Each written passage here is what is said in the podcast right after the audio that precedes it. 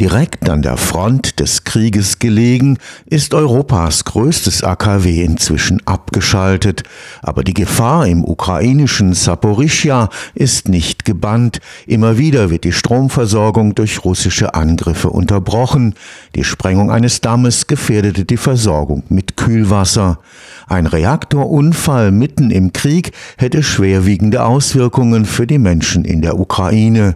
Um das Schlimmste abzuwenden, führt seit April 2022 ein am Karlsruher Institut für Technologie entwickeltes Krisenmanagementsystem stündlich Berechnungen durch, wie sich im Fall eines Reaktorunfalls Radioaktivität ausbreiten würde und welche Maßnahmen zum Schutz der Bevölkerung ergriffen werden müssten. Der Name der Software, Rhodos, steht für Real-Time Online Decision Support. Das Krisenmanagementsystem wurde bereits in den 90ern in der Folge der Katastrophe in Tschernobyl entwickelt. Inzwischen ist Rhodos in über 40 Ländern im Dauereinsatz. Das Ganze ist als Forschungsprojekt geboren und ist geendet in einem Produkt, das tatsächlich in vielen Ländern eingesetzt wird, in Behörden, in Krisenstäben. Und es geht genau um diese Vorhersagefähigkeit hinsichtlich von Belastungsszenarien. Welche Belastungen können sich auf welche Weise auch immer manifestieren? Wer ist betroffen? Welche Räume sollte man mit welchen Maßnahmen ausstatten? Das ist genau das, was man damals eben nicht hatte. Also die Frage genau, welches Gemüse kann man noch essen? Kann man noch Gemüse essen überhaupt? Wo geht das? Dann auch letztendlich die Angst zu nehmen und genau zu wissen, ja, es gibt trotz eines Unfalls auch noch Regionen, da ist es komplett ungefährlich, Gemüse aus aus dem Garten zu essen. Aber es gibt auch Regionen, da müsste man darauf verzichten. Genau um diese Information geht es und auf wissenschaftlich basierten Grundlagen aufbauend ist eben dieses System entstanden und genießt größtes Vertrauen bei den Behörden weil wir es seit Jahren erfolgreich weiterentwickeln und warten und diesen Job sehr zuverlässig verrichten. Dr. Sadeb Simon Ottenburger ist Experte für die Resilienz kritischer Infrastrukturen. Er arbeitet am Institut für thermische Energietechnik und Sicherheit am Karlsruher Institut für Technologie. Das Rhodos Krisenmanagementsystem für nukleare Unfälle wurde ursprünglich am Karlsruher Kernforschungszentrum, dem heutigen Campus Nord des KIT, entwickelt. Auslöser war die Hilflosigkeit des Katastrophenschutzes angesichts der Reaktorschmelze 1986 im ukrainischen Tschernobyl. Inzwischen hat sich Rhodos zu einem der weltweit führenden Krisenmanagementsysteme bei nuklearen Unfällen entwickelt. Eine der großen wissenschaftlichen Herausforderungen ist die Bestimmung des sogenannten Quellterms. Natürlich braucht man Informationen zur radioaktiven Quelle. Wir nennen diese Quelle Quellterm. Es gibt verschiedene Radionuklide, die unterschiedlich strahlen. Und um diese Variable geht es erstmal. Wie ist der Quellterm aufgebaut? Welche Radionuklide Substanzen sind in dem Cocktail, der gerade austritt? Und das ist eine sehr sensitive Größe letztendlich, die dann Strahlungsbelastung am Ende was aussagt. Die sind wissenschaftlich schwer zu erheben. Also es gibt am KIT Wissenschaftler, die sich damit beschäftigen, die Zusammensetzung des Quellterms ausgehend von dem Inventar im Reaktor dann und der Zerfälle, die da passieren, da ist eine gewisse Stochastik im Spiel. Wir haben Zerfallsraten und Zerfallsraten sind also statistische Aussagen und man kann höchstens natürlich Abschätzungen machen zu einem aktuellen Zustand im Reaktor, ausgehend von dem Ausgangsinventar. Das heißt, man arbeitet mit einem Unsicherheitsband. Die Ausbreitung der ausgetretenen radioaktiven Substanzen wird vom Wetter bestimmt. Wie breitet sich denn dann eine radioaktive Wolke aus?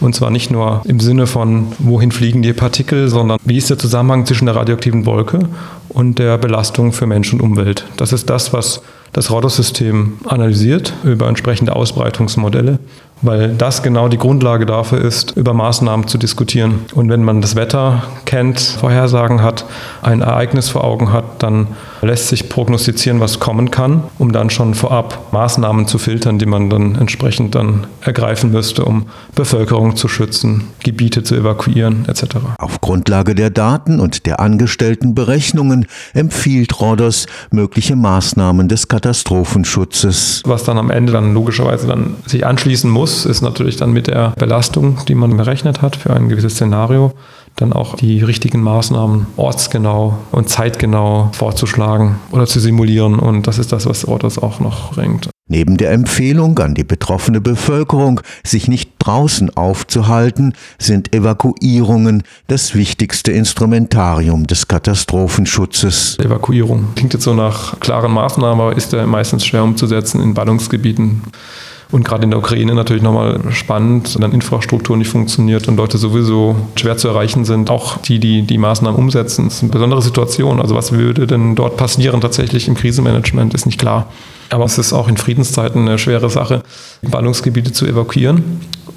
Also wenn jetzt mit dem Kernkraftwerk Schaporische was passieren würde, dann wären wir in Europa nicht betroffen, müssten wahrscheinlich gar keine Maßnahmen ergreifen. Also betroffen wäre halt die Umgebung 50 bis 100 Kilometer. Also wir hätten nicht den gleichen GAU von der Dramatik und der Ausdehnung wie mit Tschernobyl, weil die Kraftwerke auch verbessert wurden. Die Berechnungen mit Rhodos werden durch die zuständigen Behörden vor Ort durchgeführt. Und wir machen das hier in unserer Abteilung auch, benutzen irgendwelche Quelltermannahmen für die meisten Kernkraftwerke die heute noch am Netz sind, auch um so eine Art Backup darzustellen für den Fall, dass zum Beispiel die Rechner in der Ukraine, in Kiew nicht mehr erreichbar sind, nicht mehr nutzbar sind wegen des Kriegs, dass wir sozusagen dann noch Informationen hätten, die dann dem Krisenstab in der Ukraine helfen würden, Maßnahmen zu finden, die die Bevölkerung schützen.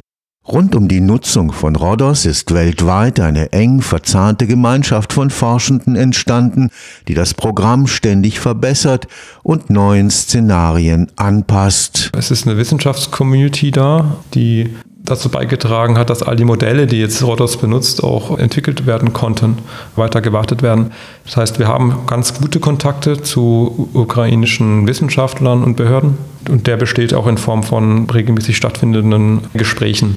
Also auch schon aus dem Grund, weil wir in der Rodos-Community natürlich auch den regelmäßigen Kontakt aus dem Grund brauchen, weil das System ja gewartet werden muss. Es ist halt ein Softwareprodukt und wie jedes Softwareprodukt gibt es Verbesserungsbedarf.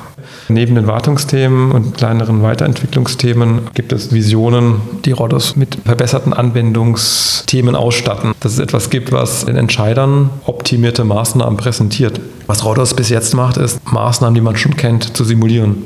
Was am besten wirkt, am effektivsten ist, muss man sozusagen manuell machen. Aber das, was meine Forschung probiert ist, ideale Maßnahmen maschinell zu erzeugen. Stefan Fuchs, Karlsruher Institut für Technologie